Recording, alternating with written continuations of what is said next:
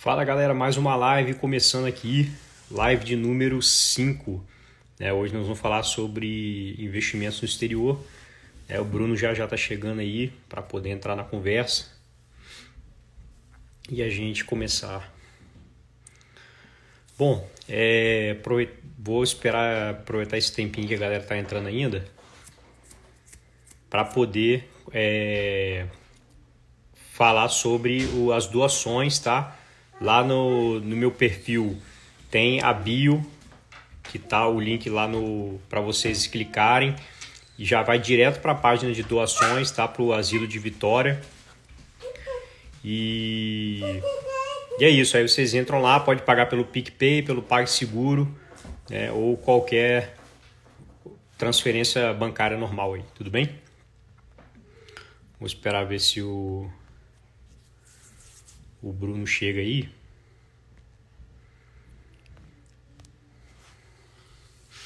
Quem de vocês aí tem conta no exterior já? Tá, tá investindo no exterior? Tá, faz um sinal aí. Só para eu saber ter ideia da galera que já está investindo no exterior, quem está buscando informação. Bruno está entrando aqui agora. Fala, Bruno, beleza? Beleza, boa noite. Tudo bem? Boa noite. Tranquilo. É, enquanto você não estava chegando, eu estava falando com a galera, né, para poder fazer as doações lá, né, no Asilo dos Idosos de Vitória, né? Muito e... bom, né? Primeiro, eu tenho que parabenizar você pela essa iniciativa incrível e é uma honra estar aqui participando, poder contribuir com alguma coisa. Espero que eu possa conseguir agregar algum valor para as pessoas. E vamos doar, né, galera? Vamos doar aí. Vamos que tá todo mundo aqui se empenhado. Hoje é feriado, é, então estamos aqui fazendo essa live para vocês. Eu acho que é de um conteúdo fantástico aí que todo investidor precisa. Então, o que, que a gente pede é só a doação de vocês. Uhum. E lembrando que quem enviar o comprovante para a gente, a gente está colocando, é só enviar o comprovante para mim, box ou para mim ou para o Bruno e mandar o número do WhatsApp que a gente está colocando lá no nosso grupo da live entre amigos para poder a gente passar a semana toda tirando as dúvidas de vocês, tudo bem? Fechou. É... Bom, vamos lá, né? O que você quer falar para a galera aí em relação a investir no exterior? Quer começar falando sobre corretoras? Eu acho que a gente pode começar pelo... pela necessidade, né? Para as pessoas Sim. entenderem por que, qual que, o que que, por que, que a gente tem que buscar o investimento no exterior, por que, que a gente tem que diversificar nossa carteira em todas as classes de ativo, também, principalmente a parte geográfica, né?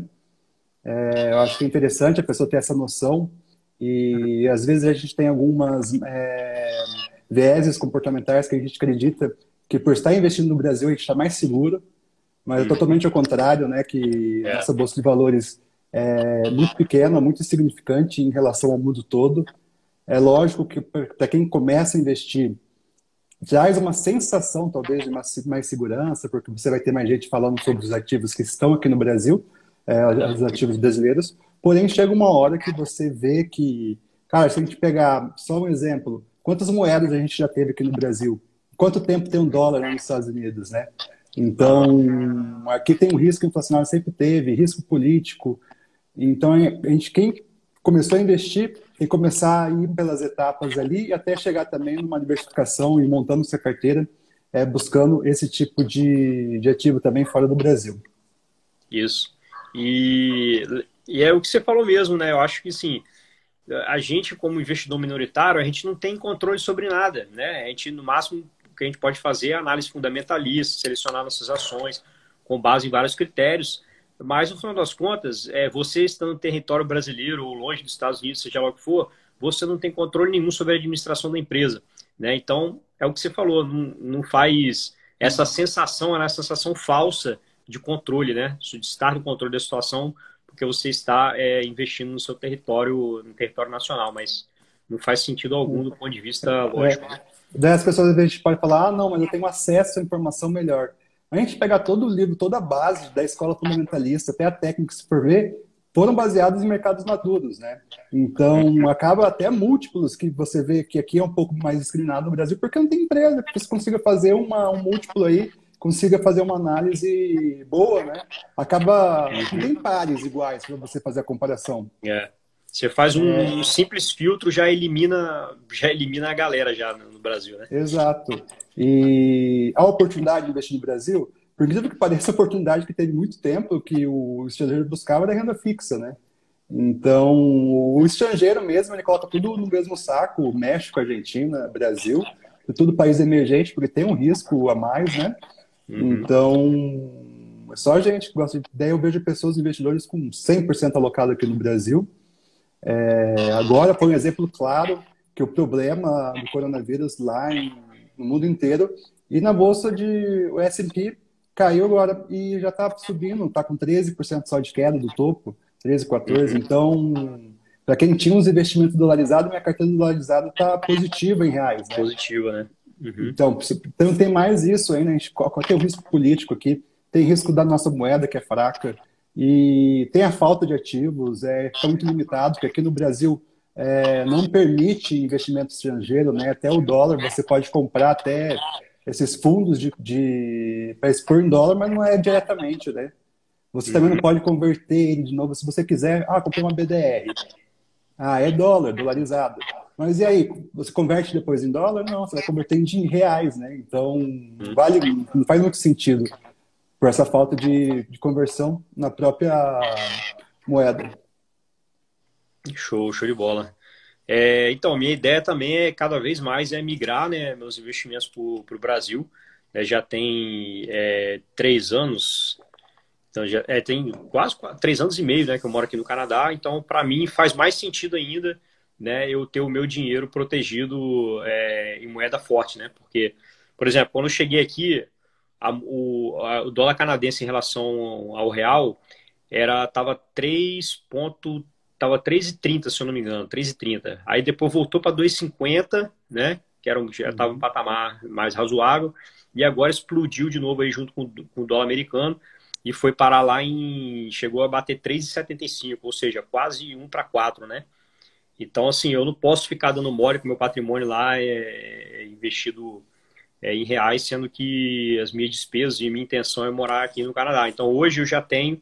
Né, é, é isso que eu ia perguntar para você. Se você tem um planejamento que quer ficar aí por resto da sua vida, é, não tem muito sentido você ficar investindo em moeda fraca, a não ser pela questão de oportunidade mesmo. Se vê algumas é. distorções no mercado, já tem essa facilidade mesmo, porém sempre naquela naquela uhum. diversificação, né, marota, ele não deixa tudo aqui no, no, Brasil. É, exatamente, então, eu estava eu tava bastante posicionado no Brasil, enquanto eu achava que as oportunidades não estavam muito boas, né, inclusive, é uhum. porque, como, como já vim do Brasil, com meus investimentos praticamente todos no Brasil, ainda investia muito pouquinho né, no exterior, quase nada, era quase significante, aí é, é, eu vim para cá com a Bolsa Brasileira muito embaixo, né, lá uhum. em coisa de foi em 2016 né eu peguei a bolsa brasileira no, no ponto mais baixo né quando eu vim para cá então não fazia sentido eu, eu pensar em trazer os investimentos para cá sendo que né eu estava investindo na bolsa brasileira os preços estavam muito baixos e aí depois quando chegou mais ou menos é, no começo de 2019 que eu comecei a fazer uma movimentação tímida ainda para uhum. cá e, e aí quando chegou mais para o final do ano eu comecei a fazer uma movimentação mais intensa, né, dos meus investimentos, fazendo, realizando vários lucros no Brasil, né, e trazendo para cá, até que chegou a queda, eu já estava na, na patamar de 50-50, né, 50% exterior, 50% Brasil. E aí agora eu só estou esperando o, o, novo ciclo começar de novo do Brasil de alta, né, para poder eu, é, provavelmente desfazer do, dos meus investimentos totalmente no Brasil e deixar tudo no exterior. É uma opção, na verdade, a pessoa tem um leque de oportunidade também, investindo no Brasil exterior, ele abre um pouco mais o leque, né? É, a questão que eu falei também é que hoje a gente paga 0,38 de OF, é, daí a pessoa pensa, ah, vou pegar e vou investir em BDR, vou investir em fundo de câmbio aqui, vou investir em ativos que são teoricamente dolarizados, mas se você quiser o dólar, vai que na hora que você quiser o dólar acontecer algum problema aqui no Brasil e tem um limite que você pode subir até 15% do IOF aí, e além de outros problemas, o governo intervir alguma coisa que dificultar a, a remessa de dólar. A Argentina passa por isso. Dólar lá que você tem na, ali nas, nas, instituições não vale nada. Se você quiser converter o dólar é, em dólar lá, você perde muito dinheiro. Aqui no Brasil teve uma época do, do dólar paralelo também, que era bem diferente, entendeu? Então, tem esse problema, você não consegue converter. Você vai fazer o quê? Vai trocar em BDR, então você vai querer mandar para o exterior de novo, daí você não vai conseguir. Por mais que você esteja exposto em dólar, você não vai conseguir. Né? É então, hoje, principalmente pensando aí num, num portfólio de mínimo risco, que você tem que se proteger da inflação, você também ter dólar, estar com a sua carteira dolarizada também é um meio de proteção. Uhum, sim. É, só para a galera entender, né? A galera entender essa questão da, do câmbio, é, a teoria econômica diz que no longo prazo, a, a, diferença de cotação entre as moedas tem a ver com a questão da inflação, certo? Óbvio que você tem uma série de coisas que influenciam também no curto prazo. É. Por exemplo, demanda, a gente sabe que a demanda pela moeda americana é é zilhões de vezes maior que a moeda brasileira, é a moeda mais demandada do mundo, né?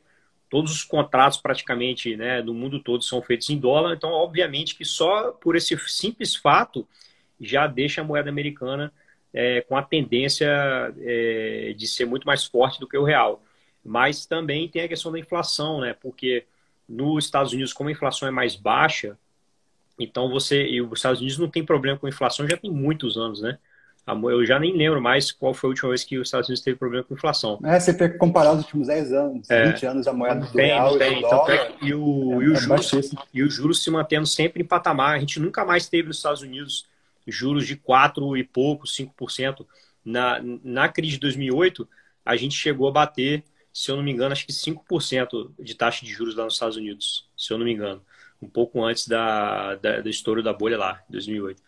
Mas nunca mais se viu um juros desse, né? Nunca mais. Então, o ciclo de, de juros americano ele, veio faz, ele foi fazendo ondas assim cada vez menores, né? É o que está acontecendo no movimento no Brasil, né? Você vê, uhum. as ondas estão cada vez vindo para baixo e a gente está tendo ciclos um pouco mais, mais curtos, né? De, de spread de, de da, da Selic.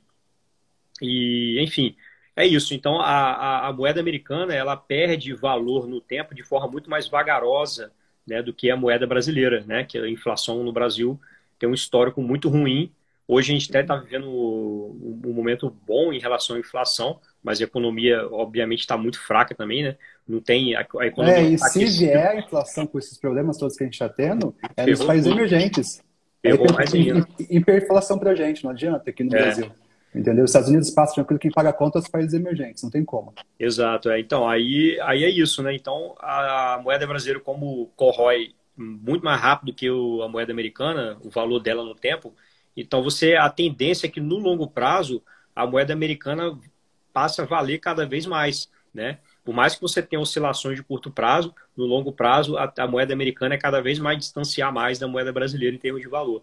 E a Exatamente. galera fica sempre nessa teimosia de falar que a moeda que está muito caro, está muito caro, está muito caro.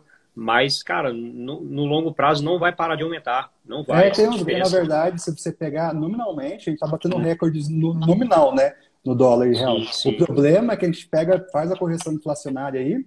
É, uhum. Em 2002, acho que bateu 8, 9 reais o dólar se fosse corrigido pela inflação, né? Então Exato. é uma falsa ilusão, é uma, é uma ilusão, né? Uhum. Isso, né? Então, e outra coisa, de uma forma grosseira aqui, né? Vamos dizer que querendo ou não, o dólar também impacta a inflação do Brasil, né? Então é uma camada mais de inflação. Então a gente tem nossa inflação normal e mais o dólar, que é um uhum. fator muito grande ali dentro da inflação. E, de grosso modo, pega o iPhone. O iPhone nunca subiu, era, era 990 dólares continuou sendo, por muito tempo. E aqui no Brasil foi, a gente começou no 3 lá com são 2 mil reais e aqui já está 12, 13 mil reais, né? Então, uhum. só aí você já vê a diferença que é do, é. do, do nosso poder de compra. Exato, exatamente, isso aí. E outra coisa também que é interessante, quando a gente fala investir nos Estados Unidos, não é nos Estados Unidos, investir pelos Estados Unidos, né? Porque aqui no Brasil a gente não tem essa liberdade de investir no mundo inteiro. Nos Estados Unidos é só um hub. Dependendo da corretora que você escolher, você vai poder escolher, é, investir no mundo inteiro. Em moedas diferentes, em mercados diferentes, Europa, Ásia, empresas do mundo todo, né? Então, os Estados Unidos é só uma porta para você poder se expor globalmente. Isso.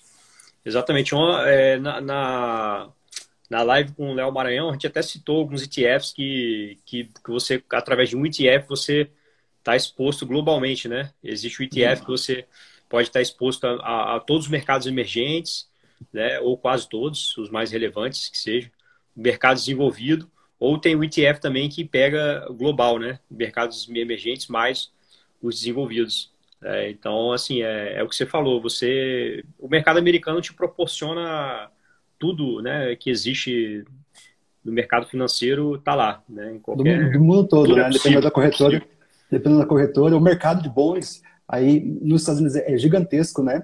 Não sei se você tem ou investe, eu, eu não invisto não, no não americano, mas sei que é, é, enorme porque você tem dívida municipal, dívida de estado, você tem dívida de, de empresas do mundo todo concentrados ali, entendeu? Então você tem variações enormes, tem dívidas que têm vencimento, tem dívidas que não têm vencimento, tem bondes. Vixe, dá para fazer uma seleção ali. Até tem, tem alguns problemas hoje no mercado de bondes dos Estados Unidos, né? Mas tem um mercado gigantesco. Você tem a renda variável, tem quantas mil ações tem ali? 5 mil na, nas principais bolsas, na NICE, na, na, na, Nasdaq, mas você ainda tem aquele o mercado de balcão também, né, que você vai ter mais, não sei, não sei quantas mil empresas tem aí, mas tem 10, 15, 20 mil empresas aí menores que você também consegue fazer investimento. Enfim, tem os ETFs, que você deve ter falado bastante com o Léo Maranhão, moedas, commodities, contratos futuros, opções de contratos futuros, opções não sei o que, opções tudo tem um mercado ali, né? Eles estavam é. vendo. É, tem umas moedas, Forex, tem tudo, né? Então, você fica aqui limitado aqui no Brasil, sem liquidez em alguns, alguns mercados. Inclusive, né? inclusive, inclusive, isso é interessante você falar um negócio de opções. Cara, a liquidez de opções do Brasil é terrível, cara. É terrível. É muito ruim. Você tem é, liquidez nas principais, é, Petrobras, na Vale, Agora vai, vai tentar pegar alguma opção aí de uma empresa. E foi empresa muito pior já. Porque conversando com os mais antigos, quando tem uma opção que você consegue carregar aí por 40, 50 dias, o pessoal fica feliz. Nossa, nunca foi assim, por causa da nossa taxa de juros, né? Nos Estados Unidos você compra opção para 2021, 2022, você tem vencimento toda sexta-feira, se você escolher, você tem opção que você carrega no final de semana, é, você tem opção de opção ali, você tem, ixi, você vai de contrato futuro, você pode fazer opção de dólar, você tem opção. Então, você trabalha muito é, em todos os mercados, através você pode ficar se expondo só através de opção. Show, show de bola. É, então, vamos, vamos pegar pelo básico aí, né, galera? É, o que, que, a gente precisa, né? O que, que a gente precisa? É, exato, porque assim, eu perguntei, galera, quem que investe no exterior? Quase ninguém falou que investe aqui, né? Teve uma pessoa que mandou, não, invisto ainda. Acredito que a maioria aqui talvez nem tenha começado ainda a investir. Né? Então, tipo assim, quais são as corretoras, né? Vamos começar pelo, pelo basicão. Quais são as corretoras né, que aceitam brasileiros hoje, né? Uhum. A Drive Wealth já era, foi pro saco, né? Drive Wealth. Foi pro saco. Agora, mas eu acho que a TD, a Mertrade, acho que vai, vai, vai pegar essa lacuna da Drive Wealth, né? Apesar que estava migrando para a Avenue, mas eu acho que faz mais sentido a TD, né? Uhum. Não sei pelas, pela, pelas corretagens, eu estou um pouco por fora, não sei se você sabe Então, eu conversei com eu conversei com o William, William Castro, né? É, uhum. Não sei se é um dos, sim, sim. ele é um dos sócios da, lá na, na Avenue. Na Avenue, né? Ele me falou que a Avenue vai expandir a quantidade de, de oferta de ações, né? Inclusive, Isso é vai, excelente. Vai colocar Ó, mais ADRs, mais... Eu, particularmente, particularmente, pelo serviço que a Avenue faz, eu sou, eu sou fã até conversando um pouquinho com você sobre isso, é, a questão da facilidade, né? A questão que o brasileiro, porque é uma corretora feita o brasileiro praticamente, né? Então é feita de brasileiros para brasileiros. Então ele já entende as nossas dificuldades, principalmente a questão de é, imposto, de declaração de imposto de renda, tem os tutoriais ali, a questão da língua, a questão essas essas coisas que talvez a Fácil Brasileira estão fazendo um trabalho muito fantástico e tem a facilidade que você corta o, o, a remessa né, do, do dólar é, por fora. Além disso, você já tem tudo em um lugar, as, as, as corretagens ali de dólar, que como, quanto você pagou no câmbio, facilita muito depois a vida do investidor na questão do imposto de renda, né? Então, eu acho que a primeira escolha, assim, é zero de corretagem, que ele perguntou. É, acho que não tem nenhuma, tem, mas não é para brasileiro, né? Não, acho que é TD é zero, acho, né? Tá, tá zero? Acho que tá, acho que tá para todo mundo, acho. Que dia é. tá zero para todo mundo. Eu não sei porque eu não opero por lá, mas pelo que o pessoal vem me falando, é o pessoal é. da minha mentoria e, e outros, outras pessoas que me acompanham, o pessoal fala um que show. tá zerado. É, mas tem aquela velha, velha máxima, né? Você deixa de, de ter várias outras vantagens por ter zero a corretagem, né? Então, se você está tranquilo ali, você tem o um atendimento. Eu acho que a TD tem um atendimento muito bom nas redes sociais. É... Tem, o, tem, tem a corretora Interactive Brokers, né? que eu, eu tenho, conheço pessoas que usam também, é tranquilo. É. Qual é a limitação, pra... eu acho, é da TD? Vamos só terminar aqui da TD. Uhum, eu acho essa questão de acesso aos mercados, né? Você não vai ter acesso ao mundo todo, você vai ser só aquele mercado americano, eu acredito, não vai ter, não vai conseguir investir é, em, em, várias classes de ativos, né? Porém, é, também no português é uma dificuldade, mas hoje com o tradutor do Google você vai embora, não tem problema nenhum. Eu acho que é isso. A Interactive uhum. Broker que você investe? Interactive Broker, não, eu conheço gente que usa e tem amplitude, amplitude de coisas que ela oferece e é muito grande. É, ela está mais ah. em, em 100 mercados, 26 é países coisa. ali, é, eu moeda. Acho... É a melhor corretora que eu acho Interactive Brokers hoje. É. Questão de aplicativo, questão de plataforma, questão de, de atendimento ali. É a melhor que tem, assim, a facilidade também de, de imposto de renda que você tem ali dentro é melhor que tem hoje, é mais completa. Porém, tem os custos um pouquinho mais elevados. Um pouco mais elevado, assim, é. Mas se você, é, você paga um real na corretagem, um dólar na corretagem, mas uhum. você tem uma taxa de custódia também de, de 10 dólares. mensal. Para quem tem mais grana, o custo é menor. Para quem tem mais dinheiro, é, o custo acaba Você deixa 2 mil dólares e você tem é. uma dividendo, você paga 10 dólares de, correta, de, de custódia, mas essa taxa de custódia é, vai diminuindo das corretagens que você vai usando.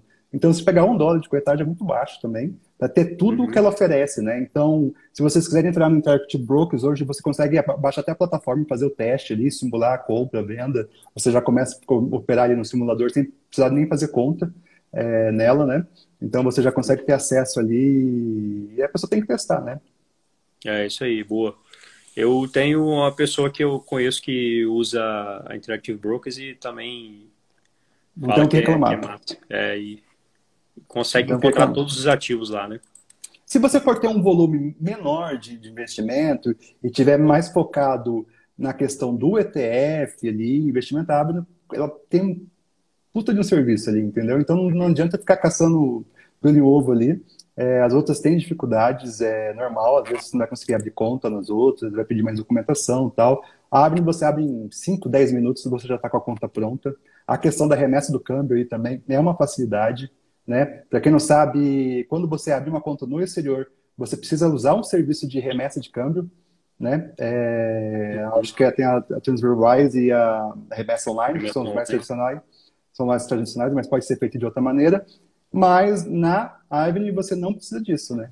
Então eles fazem tudo por aqui, você faz como um TED da sua conta direto, conta, o dinheiro vai cair na sua conta da Avenue e você vai escolher o melhor momento ali para fazer o câmbio. Né? Aí, então, falando em remessa online, eu tenho, a gente, a Escola da Fortuna em parceria com eles. Aí, quem quiser depois pode me pedir, o, eu tenho um código de desconto. Na verdade, Escola da Fortuna é fácil gravar.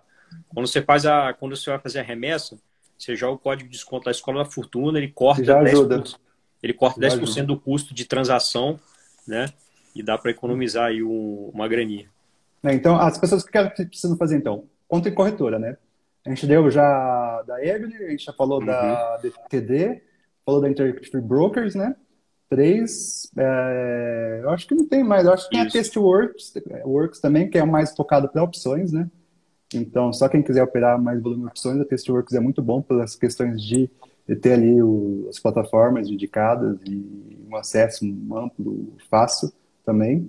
Mas eu acho que. É, acho que as, TV, três, as três principais são essas é. daí mesmo, que a galera tá seu, usando mais. Se o volume for pequeno, a Evelyn, é, a uhum. TD também, se você tiver esse saco.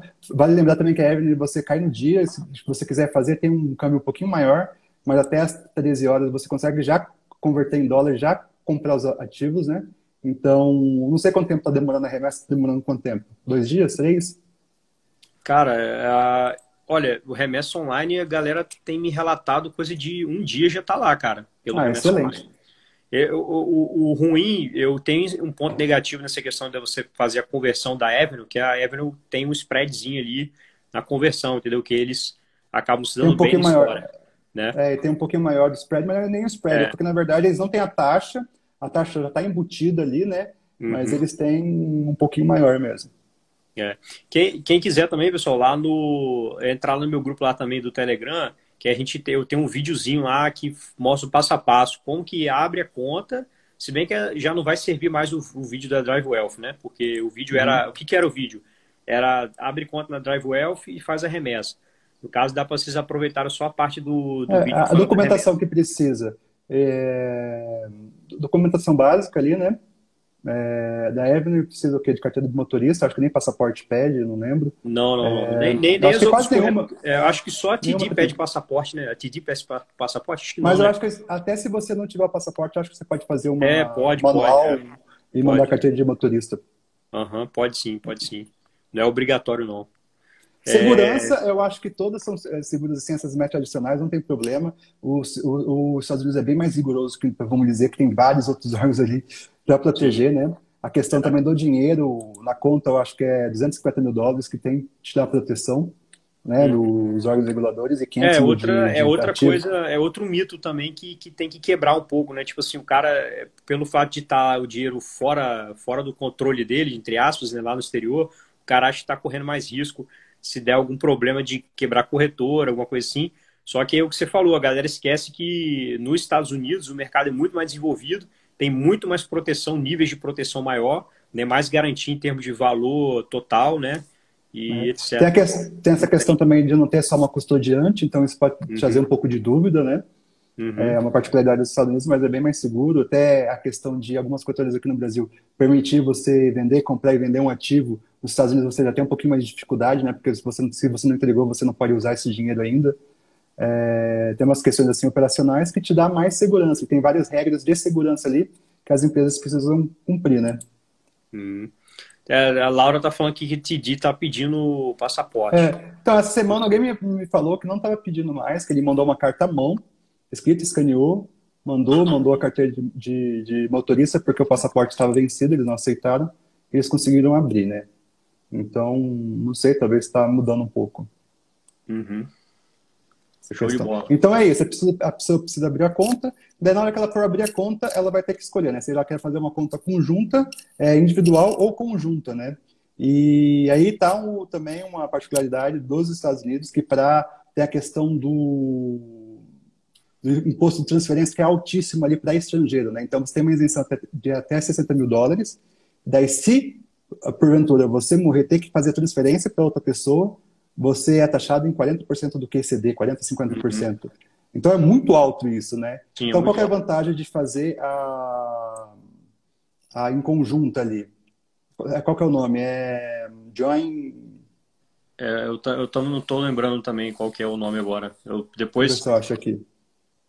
Depois, quem quiser saber, eu posso, posso mandar lá no privado, eu lembro, eu esqueci então, o nome. Essa parte é Joint Tenants with Rights Survivor. É, isso, é, isso É, JTRS. Então, é muito interessante você já ter esse tipo de planejamento e pensar nisso, como que isso vai funcionar. Você e a pessoa que você escolher, possivelmente da sua família, vai poder ter acesso ali à conta simultaneamente. Então, vocês são donos da conta. Então, se porventura alguém morrer ali, não precisa fazer a transferência nos Estados Unidos. É lógico que você vai pagar todos os impostos aqui no Brasil de, de sucessão, mas lá nos Estados Unidos você não vai ter que fazer, a pessoa vai poder, poder continuar é, uhum. investindo na conta, né? Então isso é muito importante você ter esse planejamento antes de abrir a conta ali, imaginar, ah, qual é o nome do filho. E nem precisa, fala assim, que, que às vezes, não, não vou deixar da minha mulher, porque ela vai. Não, às vezes nem deixa lá, guarda a senha, não precisa falar, só faz um dela, guarda a senha ali, deixa avisado depois, deixa numa carta avisado que tem aquela conta para ser movimentada, né? Então, não, é engraçado é muito... que tem, tem, gente que já fez essa pergunta para mim e acha que, tipo assim, os Estados Unidos quer ferrar com o estrangeiro. Mas, pessoal, não é isso. O americano é a mesma coisa, tá? É, as leis canadenses e americanas são parecidas. Em ambos os casos, nos Estados Unidos ou no Canadá, é, a taxa de, de, de imposto para transferência de bens é mais ou menos essa faixa de 40%. Isso para cidadãos também, tá? Tanto eles podem fazer bastante doação, por isso que o pessoal vê, ah, Bill, Bill Clinton tá fazendo bastante, é, o Bill Gates faz muita doação, o Warren Buffett, mas por quê? Porque tem a isenção do imposto, né? Então você Sim. tem essa vantagem ali e é um país que gera riqueza, né? Então ele não precisa ficar deixando para os filhos. Aqui no Brasil vai tudo para os filhos e, não, e, os filhos acabam não gerando riqueza, né? Então lá estão acostumados a gerar riqueza, muita riqueza, bem diferente do Brasil, então o, tem esse imposto um pouco mais alto aí, pouco não, extremamente mais muito alto. Muito alto, muito alto. É, muito então alto. você precisa fazer um planejamento. Então por isso que várias é, pessoas fazem, é, abrem através de pessoas jurídicas e tem um planejamento, abre fundos de investimento também para poder ter essa transferência, que na verdade não é sucessão que fala lá, é um imposto de transferência, né? Uhum. E para ter essa mais tranquilidade. Né? Então, eles pensam muito no planejamento, principalmente sucessório ali. Então, é, para a gente que quer abrir conta lá, também vale a é, pena pensar nisso. E outra coisa uhum. também, que vale lembrar também, que a gente tem as corretoras, a gente pode abrir também é, via bancos, né? Então, talvez no pulo do gato aí, para quem quer ter relacionamento no exterior já, e criando um tipo de relacionamento, para liberando alguns créditos, tem um planejamento de querer mudar para o exterior, ou ter algum tipo de investimento fora da Bolsa de Valores, é, talvez você abrir via banco para poder ir, porque nos Estados Unidos funciona, você vai ganhando os créditos, né, ali. Então você vai subindo, vai ganhando os pontos, cada vez mais que você vai ter investindo, você vai ganhando relacionamento e acaba tendo mais créditos depois para financiar alguma coisa, para comprar alguma coisa ali. Nos Estados Unidos você acaba tendo essa vantagem. É lógico que você não consegue abrir é, à distância, né? Você precisa estar presente para abrir, mas é uma alternativa. O que, que você acha disso? Sim, sim, show. É, inclusive, ó, eu, eu tenho pouco tempo de Canadá, né? É, não tenho tanto tempo assim de relacionamento bancário e os caras disponibilizaram lá para mim uma linha, uma linha de crédito é, que é de 40, 40 mil dólares, entendeu? E colocaram lá a taxa de 5% ao ano, se eu não me engano, alguma coisa assim, 5% ao ano. Né? Então, é, é isso. E isso foi, isso foi, não tem muito tempo, né? Então, é isso que você falou, vai, você vai tendo um relacionamento e, e ao longo do tempo eles vão te oferecendo cada vez mais facilidades, mais coisas. É, eu até falo assim, aqui a meta do, do jovem brasileiro é comprar um Golf e rebaixar, colocar um somzão, né? Nos Estados Unidos, o, o americano ele quer ter boa, boa é, qualificação dentro dos bancos, né? A AAA que fala ali que você consegue as menores taxas de hipoteca e uhum. financiamento. Então, o americano busca primeiro isso, porque daí abre o leque de oportunidades e, como brasileiro, a gente também consegue ir avançando nisso para conseguir as melhores taxas nos, nos bancos de lá, né? Uhum. Então tem essa vantagem, talvez, assim, a pessoa, ah, não, quero pensar no futuro, quero talvez morar nos Estados Unidos, ou quero ter algum tipo de, de negócio nos Estados Unidos, então talvez abrir via tem banco e começar a investir por banco. Tem a questão do, do financiamento imobiliário também, né? Depois, Exato. Se você quiser comprar, que tiver um bom... É que eles chamam de é, credit score, né? Histórico é, de crédito. Score, isso, exatamente. Aí, aí você, quanto melhor, você consegue taxas melhores, você vai financiar, vai comprar uma casa e você consegue né, juros então, mais você precisa desse relacionamento, né? Então você é, precisa criando esse é relacionamento. É a então, dinâmica é totalmente diferente do, do Brasil, do banco, do banco brasileiro, totalmente diferente. Tem... É, isso, é, isso é importante você pensar também, então isso é legal. Então a gente falou aqui sobre essa questão da corretora, de pensar também nessa parte de abrir conta conjunta, vamos dizer assim, no termo brasileiro. É, depois a remessa também de dólar e depois ele vai estar lá e vai comprar, né? Daí eu acho que já abre o caminho para você comprar e escolher as ações, né? Como que a gente faz para escolher isso aí? É, então, aí você, aí a partir do momento que você vai investir, você tem que definir a estratégia que você quer, né? Se você vai querer investir em ativos individuais, se você vai querer ETFs, por exemplo, eu e Léo Maranhão citamos alguns, né, que tem, você pode pegar ETFs mais amplos, como do SP500 ou da Nasdaq, né, apesar de que hoje a SP500 e Nasdaq tem uma sobreposição muito grande, né, porque as maiores, acabou que no final das contas, nos últimos 10 anos, as empresas de tecnologia americana ganharam tão, tanto ímpeto, né, de valor de mercado, crescendo sem parar, que no final das contas as, as 10 maiores empresas do, do SP500 são, são as empresas de tecnologia. E aí tem uma grande sobreposição aí, né? E se você pegar o índice Nasdaq, algum ETF que replica a Nasdaq e o ETF que replica o SP500, não vai ser tão diferente assim. Aí você pode ir para outras alternativas, né? Você tem uh, ETFs que, que investem no, no, nas small caps americanas, né, que se eu não me engano é o índice Russell 2000, alguma coisa assim, a gente falou lá na, na live lá também. É, tem o próprio Noble, né, NOBL, que investe em empresas que já tem um critério mais... Uh, um critério é mais criterioso, né, o ETF, né, que tem que tem a empresa só entra no índice se tiver pelo menos 25 anos de lucros crescentes e blá blá blá, aquela coisa toda. Dividendos crescentes. Tem um que ele citou também que eu não, eu não estudei ainda sobre o ETF, ele até citou, quero dar uma olhadinha, que ele falou que é o qual, né?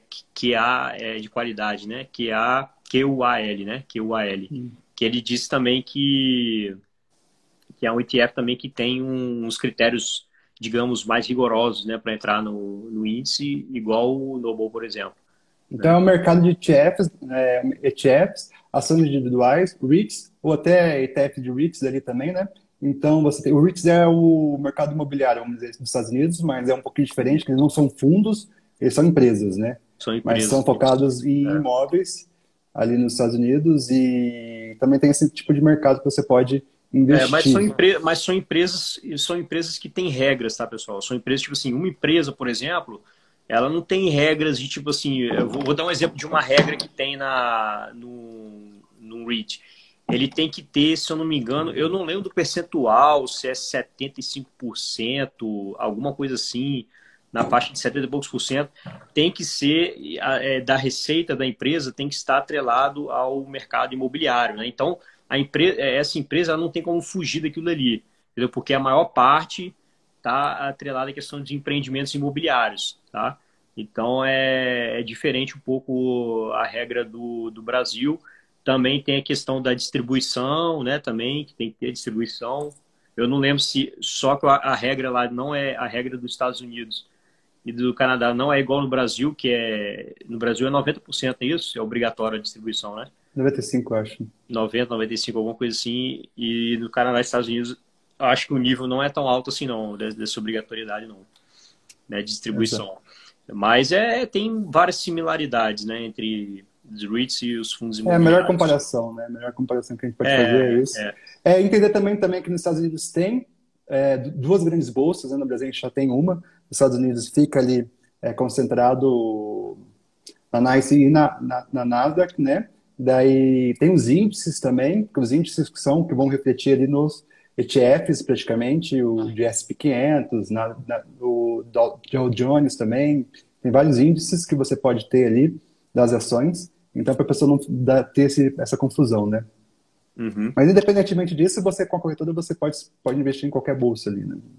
É, aí se você aí tem a se você for um cara que seleciona ativos individualmente, você pode selecionar as ações americanas e você pode selecionar outras ações né, que, que estejam ao redor do mundo, né, que, que são as famosas ADRs. Né?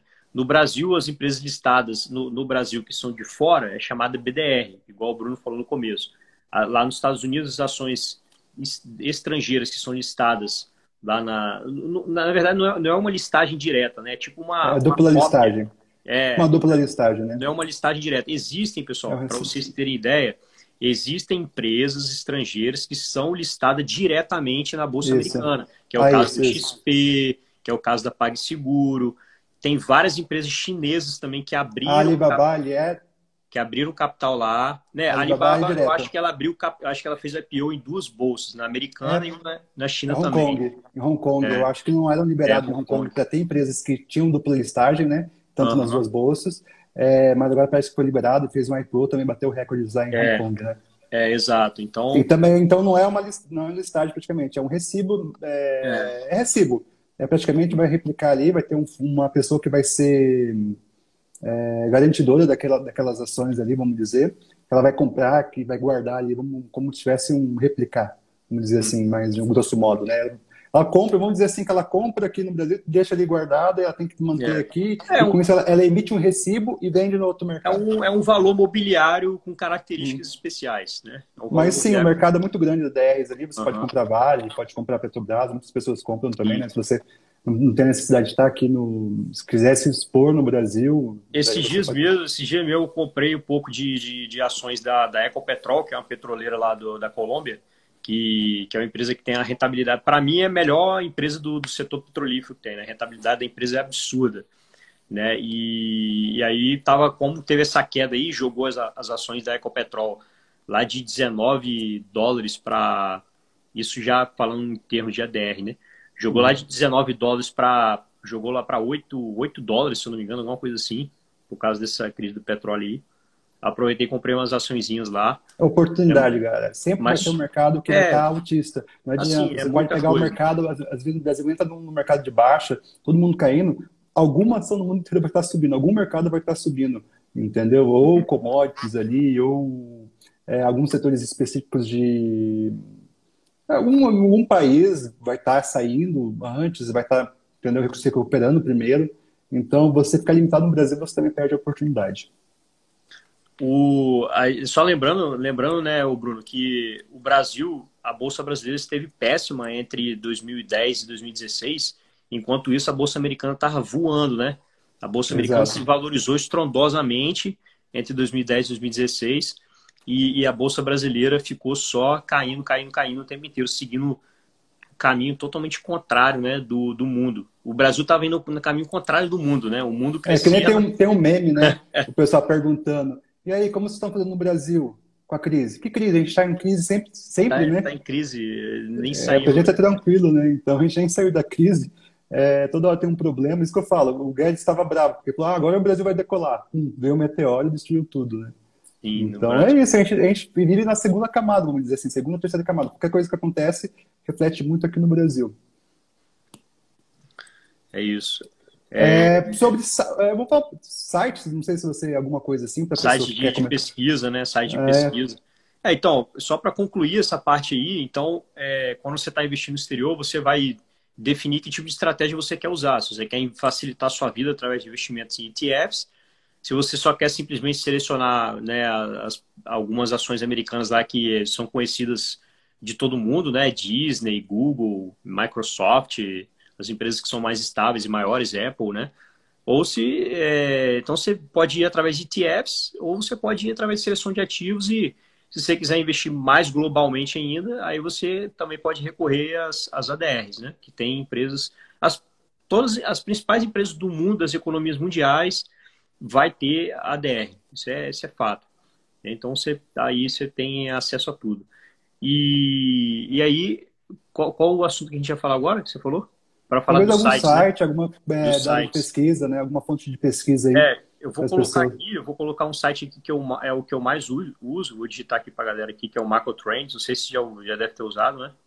Sim. Você já usou o Macro Trends, né? Sim.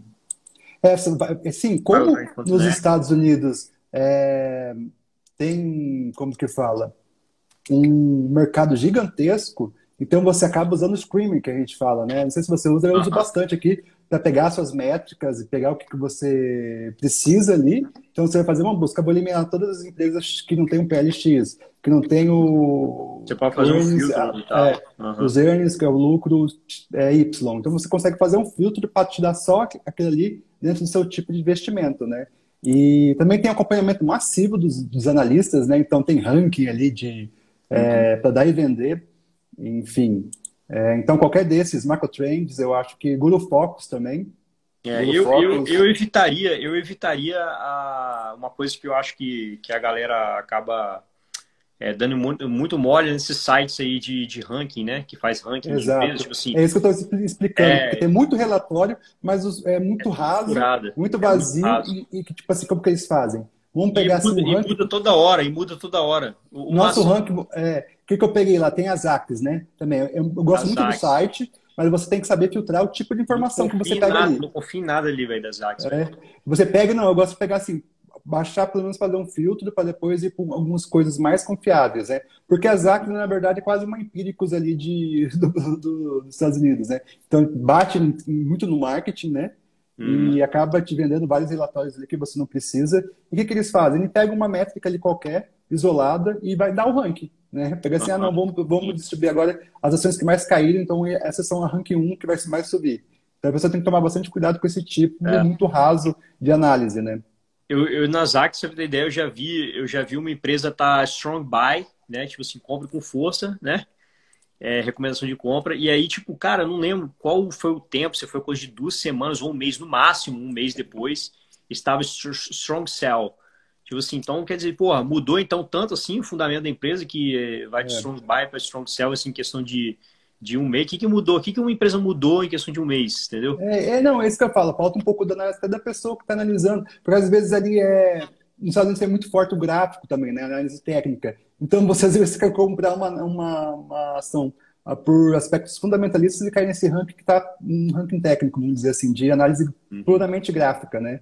que eles pegam lá o índice de força, ah, se está abaixo de 30, vamos comprar, se está acima de 90, vamos vender, faz uma análise das médias ali, ponto, manda você comprar, né? Sem fazer análise de uhum. fundamento nem nada, de fazer uma análise mais macro. Então tem que tomar cuidado, mas a é um bom, assim, vamos dizer assim, para você ter esse tipo de screening, né? É, mas tudo tem esses problemas que você também tem que entender, né? O... Aí eu coloquei um site aí também da Morningstar também, eu não sei, deve ser morningstar.com, provavelmente. Isso. Coloquei, escrevi aqui para vocês também. É, é, legal também, dá um, uns, uns, números bacanas, um panorama interessante sobre a empresa, mostra múltiplos, mostra, mas para mim o mais completão mesmo é Michael Trends. É, você só tem que tomar cuidado com a Michael Trends é os dados, né? Que às vezes tem uns dados lá que, que são Marco Trades é, é fantástico, que eu acho a questão do gráfico, né? Você pega uns gráficos de correlação de commodities, de mercados, muito legal, porque já vem meio pronto assim os estudos, né? Sim, sim. Mas lá tem muito dado, dado financeiro das empresas, às vezes eh, tem dados equivocados, né? Então tem que tomar cuidado. Qualquer site que você for pesquisar, você tem que tomar cuidado, né? É, até no Brasil mesmo, para mim, eu acho fundamentos.com.br, por exemplo, altamente confiável em termos de dados. Ali dificilmente se acha algum dado errado né? Mas às vezes acontece de ter. É, uhum. O status, aqui status invest tem muita coisa errada, já achei coisa errada pra caramba no status invest. Não, não adianta, então, não adianta. Você não adianta, ter... no exterior é, você é, tem que... É site, RI, galera. Você tem que estar no RI é. da empresa e mesmo assim você é passivo de erro, você enche o saco lá no e-mail uhum. para mudar, para perguntar algum erro aparente. Não adianta, a gente está passivo. Eu coloquei um outro site que é Fix também, que é muito bom. O screen dele eu gosto bastante desse compilado. É o que, faz, é o que mostra o, que mostra o, mapa, né? o mapinha, né? É, né? Mas assim, além do mapa, tem um screen muito legal também de, de que eu falei, você coloca ali o que, que você quer, o que você está buscando para fazer essa primeira análise, né? Então te dá bem já. Estou é, até abrindo aqui para ver. É, te dá bem já mastigado o que, que você precisa. Então é um site muito legal também. Também tem as notícias, né? Então você também precisa saber um pouco, para se atualizar aí do mercado, qual que você usa de notícias. Morningstar é um que tem um compilado de notícias também, né? uhum. né? Mas eu acho que cara, o Wall Street Journal é legal. Eu leio muito pouca notícia, cara. Eu leio muito pouca é. notícia. Eu sou um cara que eu foco muito mais no, estudo de análise fundamentalista. Eu perco muito mais tempo lendo relatórios e não, mas é, a questão meio macro porque... também, que você precisa analisar, alguma questão ali. É, então, é... às vezes eu, ve, eu vejo, mas eu, eu pego. Às vezes, eu, quando eu estou fazendo esse tipo de pesquisa, eu vou direto no que eu quero, entendeu? Aí eu dito no Google, aí se é um site que eu já estou acostumado a, a mexer e, e aí eu, eu, eu, vejo ali. Mas geralmente quando eu estou analisando macroeconomia, eu vou eu, pesque, eu, eu vou direto ao ponto que eu quero, entendeu? Eu não pego, fico pegando notícias aleatórias assim e vejo não. Mas se você tiver algum site maneiro aí, fala aí pra galera. Não, pra na galera. verdade é o Wall Street Journal também, Wall que é o mais tradicional, mas também tem que fazer essa filtragem. O Bloomberg também tem um site legal. Ambos são pagos, ali você vai pagar 3, 4 dólares por mês mas eu acho que te dá uma, uma atualizada das notícias, né? Lógico que você não vai operar por isso, mas você tem um pouquinho de o que está acontecendo, se habituando ali. Eu acho que são dois sites bem confiáveis. A Investing também, eu acho que é um, um site que está acessível para todo brasileiro, investing.com, para você ter, montar talvez uma carteira de watchlist, uhum. para você acompanhar um pouco mais os ativos. A Invest.com também, eu acho que tem bastante valia. Uhum. Sim. Para é... análise fundamentalista, Tu, tu usa algum site? Você tem um StatVest, vamos dizer, nos Estados Unidos que você usa? Não, então, é, é o que eu, para análise fundamentalista, o que eu uso mais é Macro Trends. Né? O Macro Trends Macro eu uso para poder eu conseguir ter um panorama ali geral da empresa, entendeu? Os indicadores, não sei o que, como se eu estivesse fazendo uma espécie de filtro e analisando ali a, a, o panorama, o raio-x, digamos assim, né? o raio-x da empresa. Agora, para se aprofundar mesmo na empresa, Aí não tem jeito, aí eu, eu vou pegando as empresas que eu quero estudar mais a fundo e vou é, no próprio site, pego os relatórios semestrais e vejo o que, que, a, que, que a diretoria está falando, por exemplo, em, em, relação a perspectivas futuras, os investimentos que estou fazendo, porque é, é, é, é, aquilo, né? O Macro Trends ele só te dá o raio-x para você uhum. entender, uhum. tipo assim, para onde que a empresa está indo, né? Qual, qual a direção? Está fazendo investimento? Não está? Qual é a perspectiva de aumento de produção, né? É, fez aquisição, não fez, enfim, está enfrentando desafios, não está. Nada disso você vai encontrar no Microtrends. A única forma de você encontrar todo esse panorama da empresa é você estudando a empresa a fundo, entrando no site da própria empresa e no na site de, no, na não tem como fugir disso, né? Tem que ser meio raiz, tem que ser meio é, raiz, tem que buscar não tem fonte, jeito, tem como fugir. Não tem jeito, cara. E eu coloquei, você... um outro, é, coloquei outro site, outro site aqui, não sei se você conhece, Simple Wall Street. Conheço, não uso muito, mas conheço. Então, ele é bom também para quem está começando, para começar a ter aquele análise também, eu acho que puxa um pouquinho para o que a gente tem aqui no Brasil, né? Essa, essa um pouco mais de fundamentos, né? Uhum. Vamos, Mas... vamos deixar o restinho do tempo aí para a galera fazer pergunta, Bruno, então?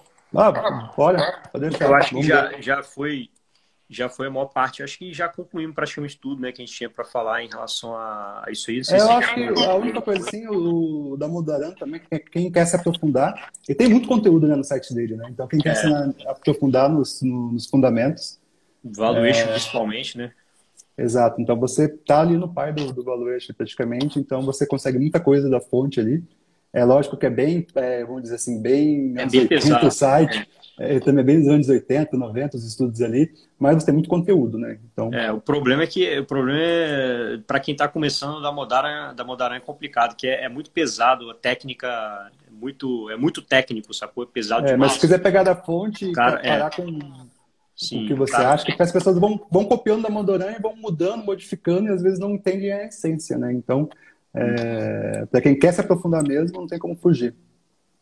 Alguém, alguém quer fazer pergunta aí, pessoal? Ó, enquanto, a gente, enquanto o pessoal não manda pergunta, é, eu vou de novo, de novo lembrar a galera para fazer doação. Né? Lá na minha bio tem o link lá para doação que a gente está fazendo. Então, todas essas lives que a gente está fazendo durante a semana toda, que vai durar até, se eu não me engano, até terça-feira, né? Da semana que vem, dessa semana agora, a gente está é, incentivando as pessoas a fazerem contribuição né, para instituições de caridade. Se você não, quer, não quiser contribuir para o asilo de Vitória, igual a gente está fazendo a campanha, não tem problema. Né? Faz a doação aí para uma instituição de caridade que você conhece, que você gosta, que você sabe que faz um trabalho bacana. Mas a gente está aqui fazendo a campanha né, também para poder fazer a doação lá para eles. Tá? E também, quem fizer a doação e mandar o comprovante para mim, né, ou para o Bruno, seja, seja lá qualquer pessoa que esteja participando das lives, a gente está com um grupo lá no WhatsApp já feito, com todas as férias do mercado lá, e a gente coloca vocês lá para poder é, tirar dúvida com a gente durante, durante a semana, tá bom? Isso aí e é tem acesso gente... também às lives também? Vamos ter acesso? É, isso também, também. Tem lá o. Estou colocando os links das lives lá depois. E isso aí é uma forma da gente ter, ter um, um controle, pelo menos, de quanto impacto que a gente está causando, né? Da, nessa, é, nessa campanha que a gente está fazendo. E por isso que a gente está pedindo para vocês é, enviar eu até falei, até falei nos stories, cara, eu respondo todo mundo pelo direct, nunca cobrei uhum. nada, não precisa. Mas se você já está consumindo meu conteúdo, vai lá e faz uma doação, pelo menos isso, né? Então, é, a gente está aqui fazendo um serviço de graça. É, e é isso. A pergunta sobre tributação.